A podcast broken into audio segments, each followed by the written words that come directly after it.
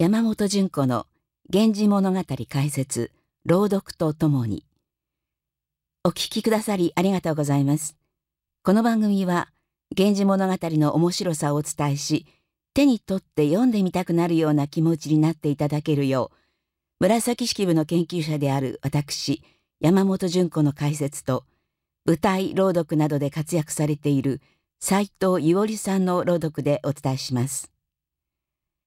54条ある源氏物語は3部に区切るのが一般的で一部は光源氏の誕生から映画を上り詰める半生を描いています。第2部は光源氏の苦悩の晩年が描かれ第3部は主人公が息子の薫となります。それぞれの城の見どころを抜粋してあらすじの紹介抜粋した場面の現代語訳の朗読と解説原文での朗読でお伝えしていきます。第4条の夕顔その2今回のあらすじは何がしの院で変死した夕顔の遺体は秘密裏に東山の寺に運びダビに付したものの源氏の君は恐怖と悲しみに打ちひしがれました後に夕顔の次女右近に聞いたところ夕顔は光源氏の悪友にして義兄弟でもある東野中将の元愛人で子もなしていたのでしたが東野中将の妻の仕打ちを逃れて仮住まいをしていたのでした。年齢は19歳だったということでした。源氏の君は右近を引き取り夕顔の四十九日の法要を営みました。一方あのうつせみは夫に従い伊予に下るということです。源氏の君はあの世彼女の寝所から持ち帰った小打ち木を返しました。そして夏から秋にかけてうつせみと夕顔と交わした二つの恋をしみじみと思い返すのでした。では現代語訳の朗読からお聞きください。動かない夕顔を抱きながら源氏の君が途方に暮れる場面からです。現代語訳は私山本純子。朗読は斉藤伊織さんです。源氏の君は胸がいっぱいになりました。この夕顔を死なせてしまったら大変なことだし加えてとにかくこの場所の気味悪さといったら例えようがありません。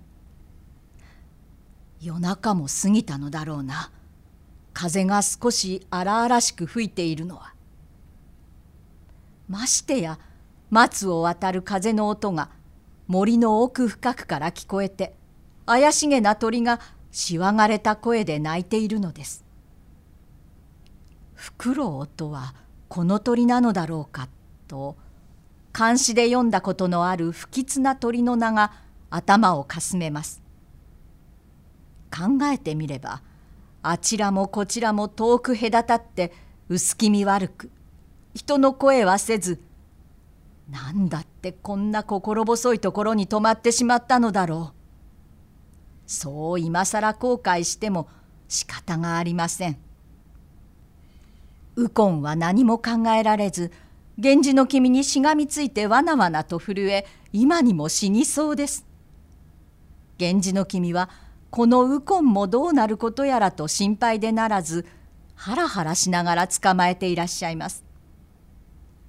ちゃんとしているのは自分だけで途方に暮れるばかりです。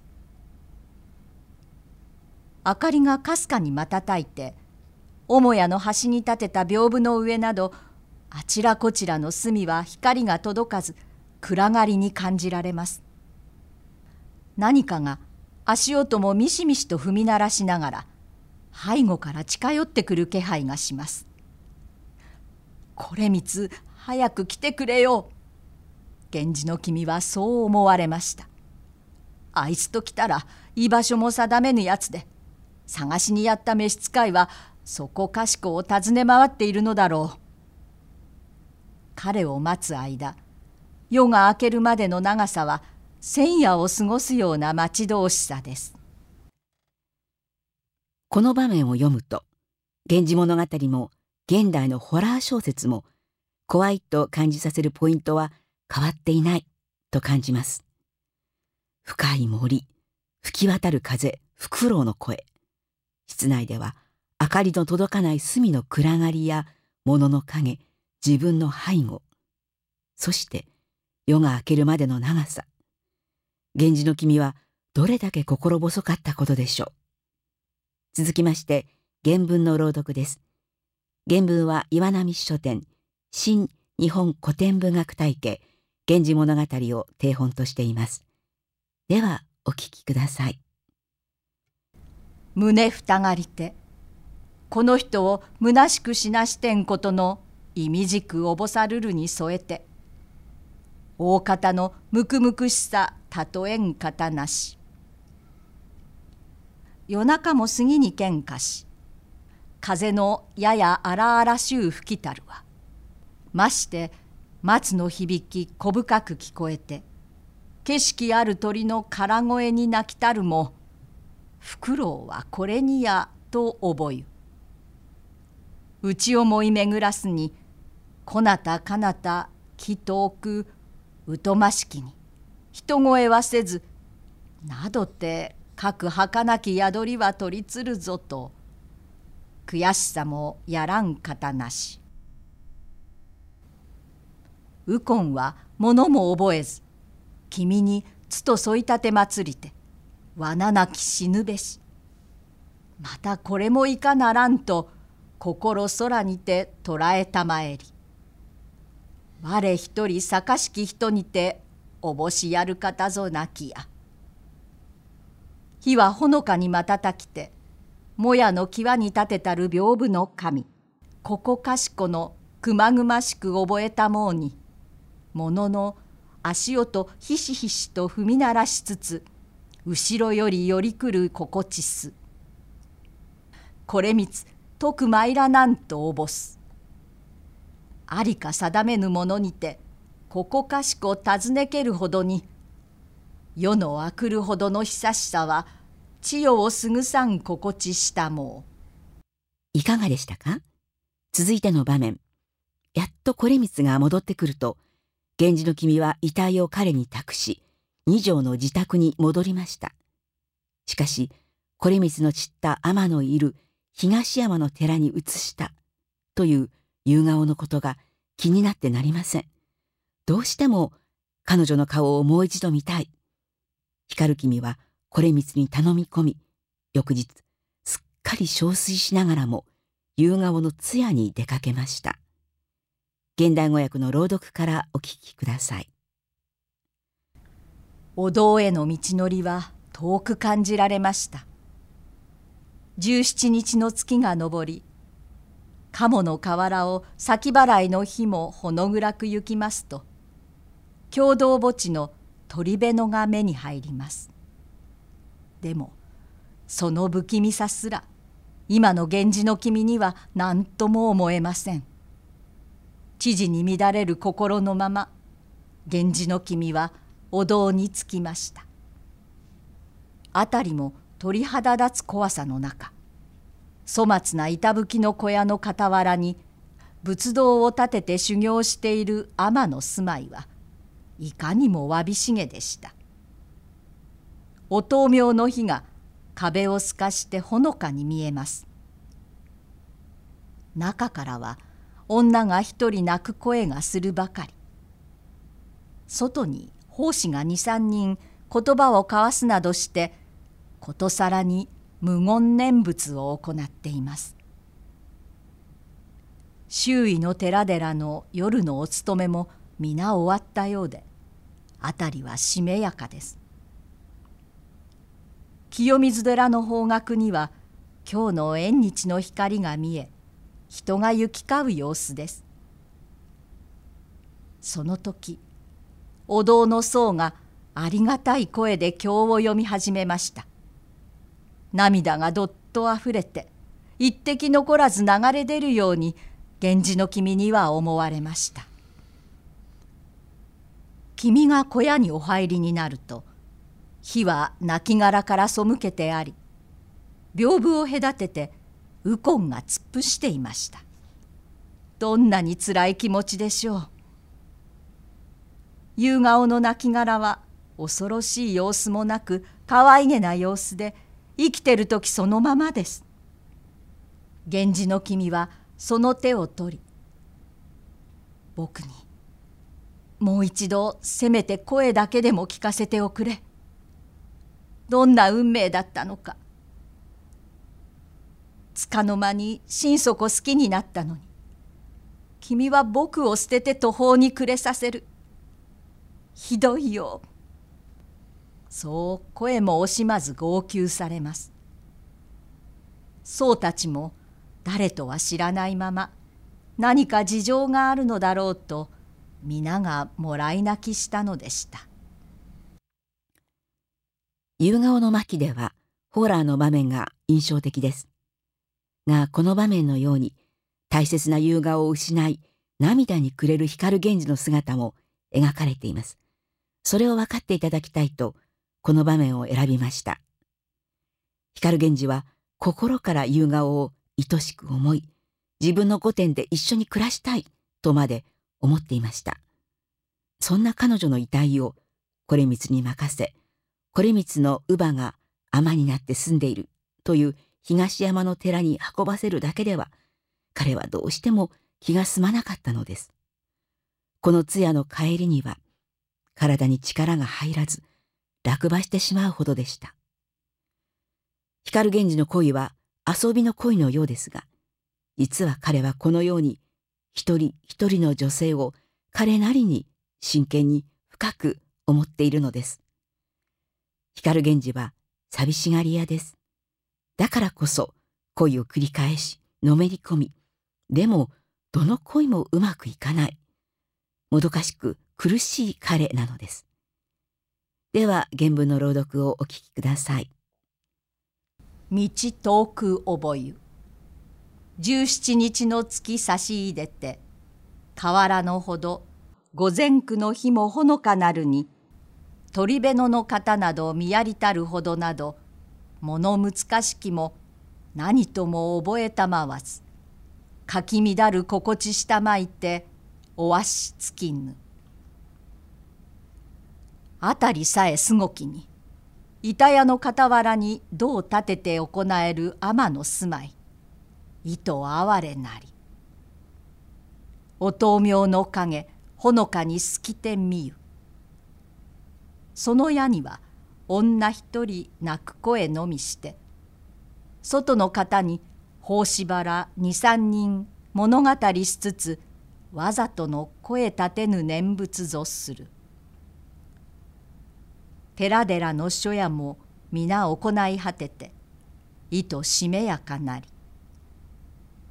清水の方ぞ光多く見え人の気配も茂かりける。この天君の子なる大徳の声尊くて今日打ち読みたるに涙の残りなくおぼさる。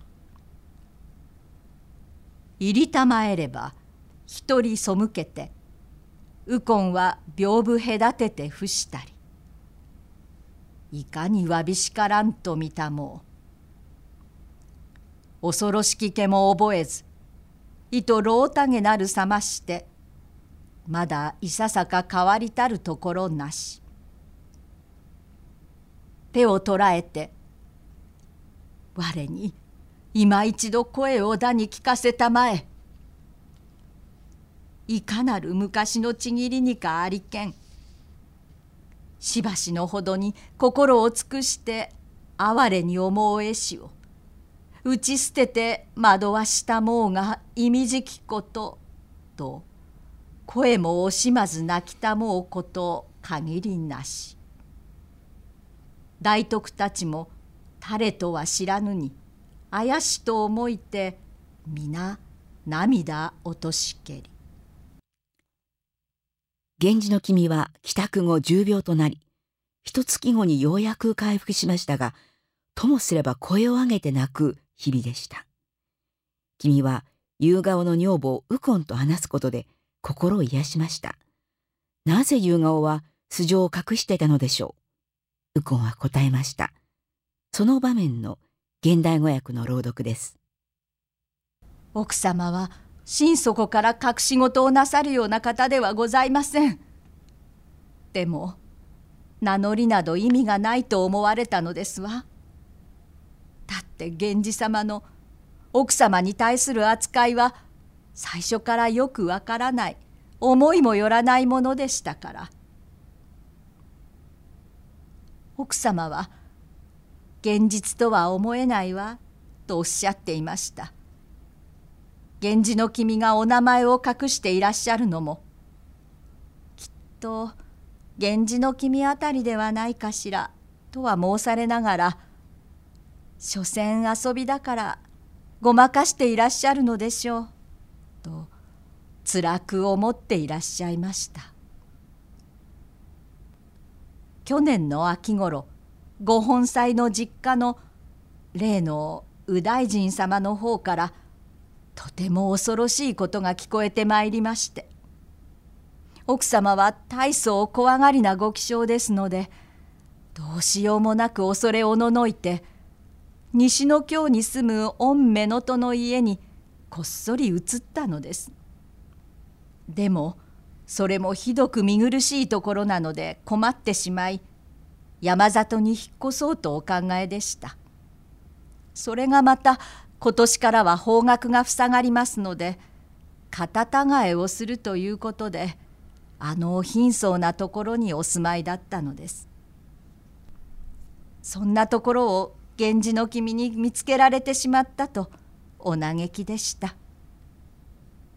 人並み以上に内気な性格で悩んでいると見られるのは恥ずかしいとお思いになり源氏の君の前では平気な様子を装ってお目にかかっていたようです。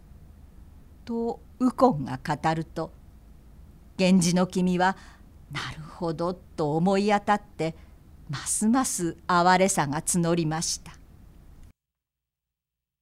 夕顔は恋の相手が光源氏だということを分かっていました。そして光源氏に軽く扱われていると絶望しながら何も言いませんでした。光源氏の目には謎めいて可愛いと見えた夕顔でしたが彼女の人生に対する諦めが従順に移っただけだったのです。また遠野中将とは3年も愛人関係にあり女の子までいたのですが彼の本妻の仕打ちが怖く胸中をあちこち逃げ回って素性を隠し息を潜めて暮らしていたそれが夕顔の真の姿でした。人は誰も世を生きています。世とは例えば時代また社会。世間のことや人間関係も世と言います。人はその世の外へ飛び出すことができません。世とは人を閉じ込め束縛している現実です。夢のように思えた夕顔にさえ辛い現実がありました。聞けば彼女も父は閣僚級の貴族でしたが父も母も亡くなり頼るところのないままに霊落した女性だったのです。源氏物語の登場人物はこのように誰もが世を生きています。そして女君たちは特に後ろ盾をなくすればよるべなく誰かにすがるしかないのです。では原文の朗読をお聞きくださいなどてか深く隠し聞こえたもうことははべらん。いつのほどにてかは何ならぬ女のりを聞こえたまわん。はじめより怪しゅう覚えぬさまなりしおんことなればふつつとも覚えずなんあるとのたまいて長くしもさばかりにこそはと聞こえたまいながらなおざりにこそ紛らわしたもうらめとなん浮きことにおぼしたりし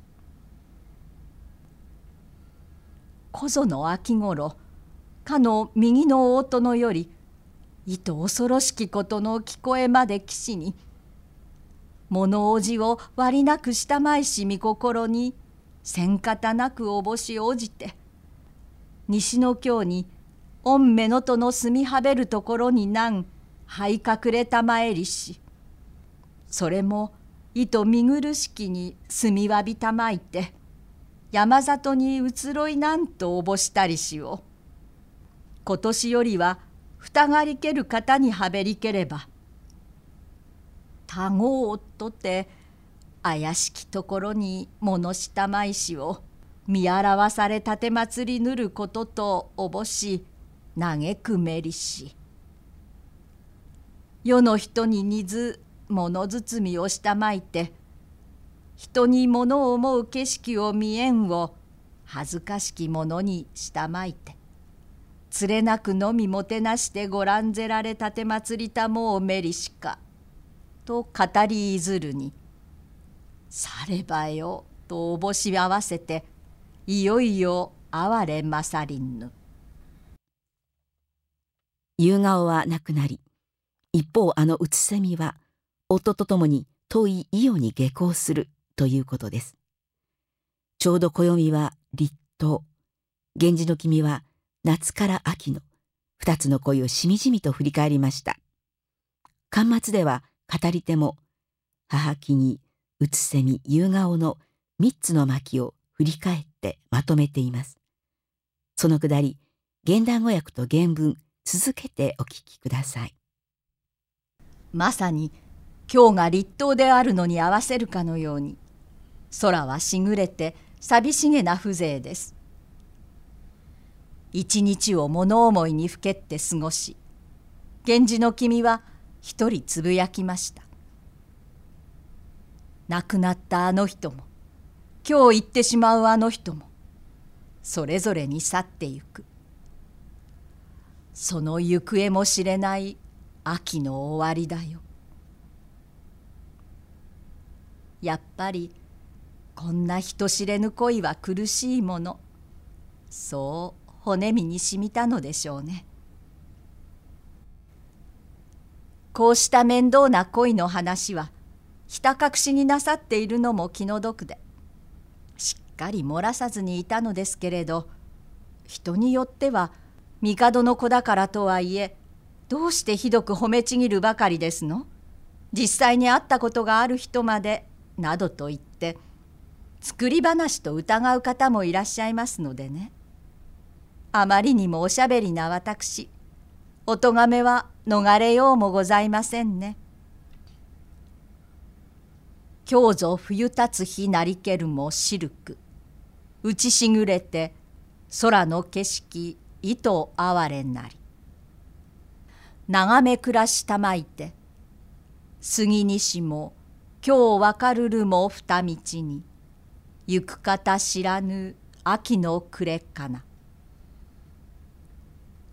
なお各人知れぬことは苦しかりけりとおぼし知りぬらんかし。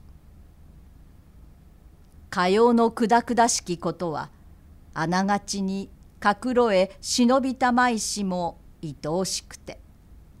皆漏らしとどめたるをなど帝の巫女ならんからに民人さえ片方ならず物褒めがちなると作りごとめきて取りなす人を物したまいければなん。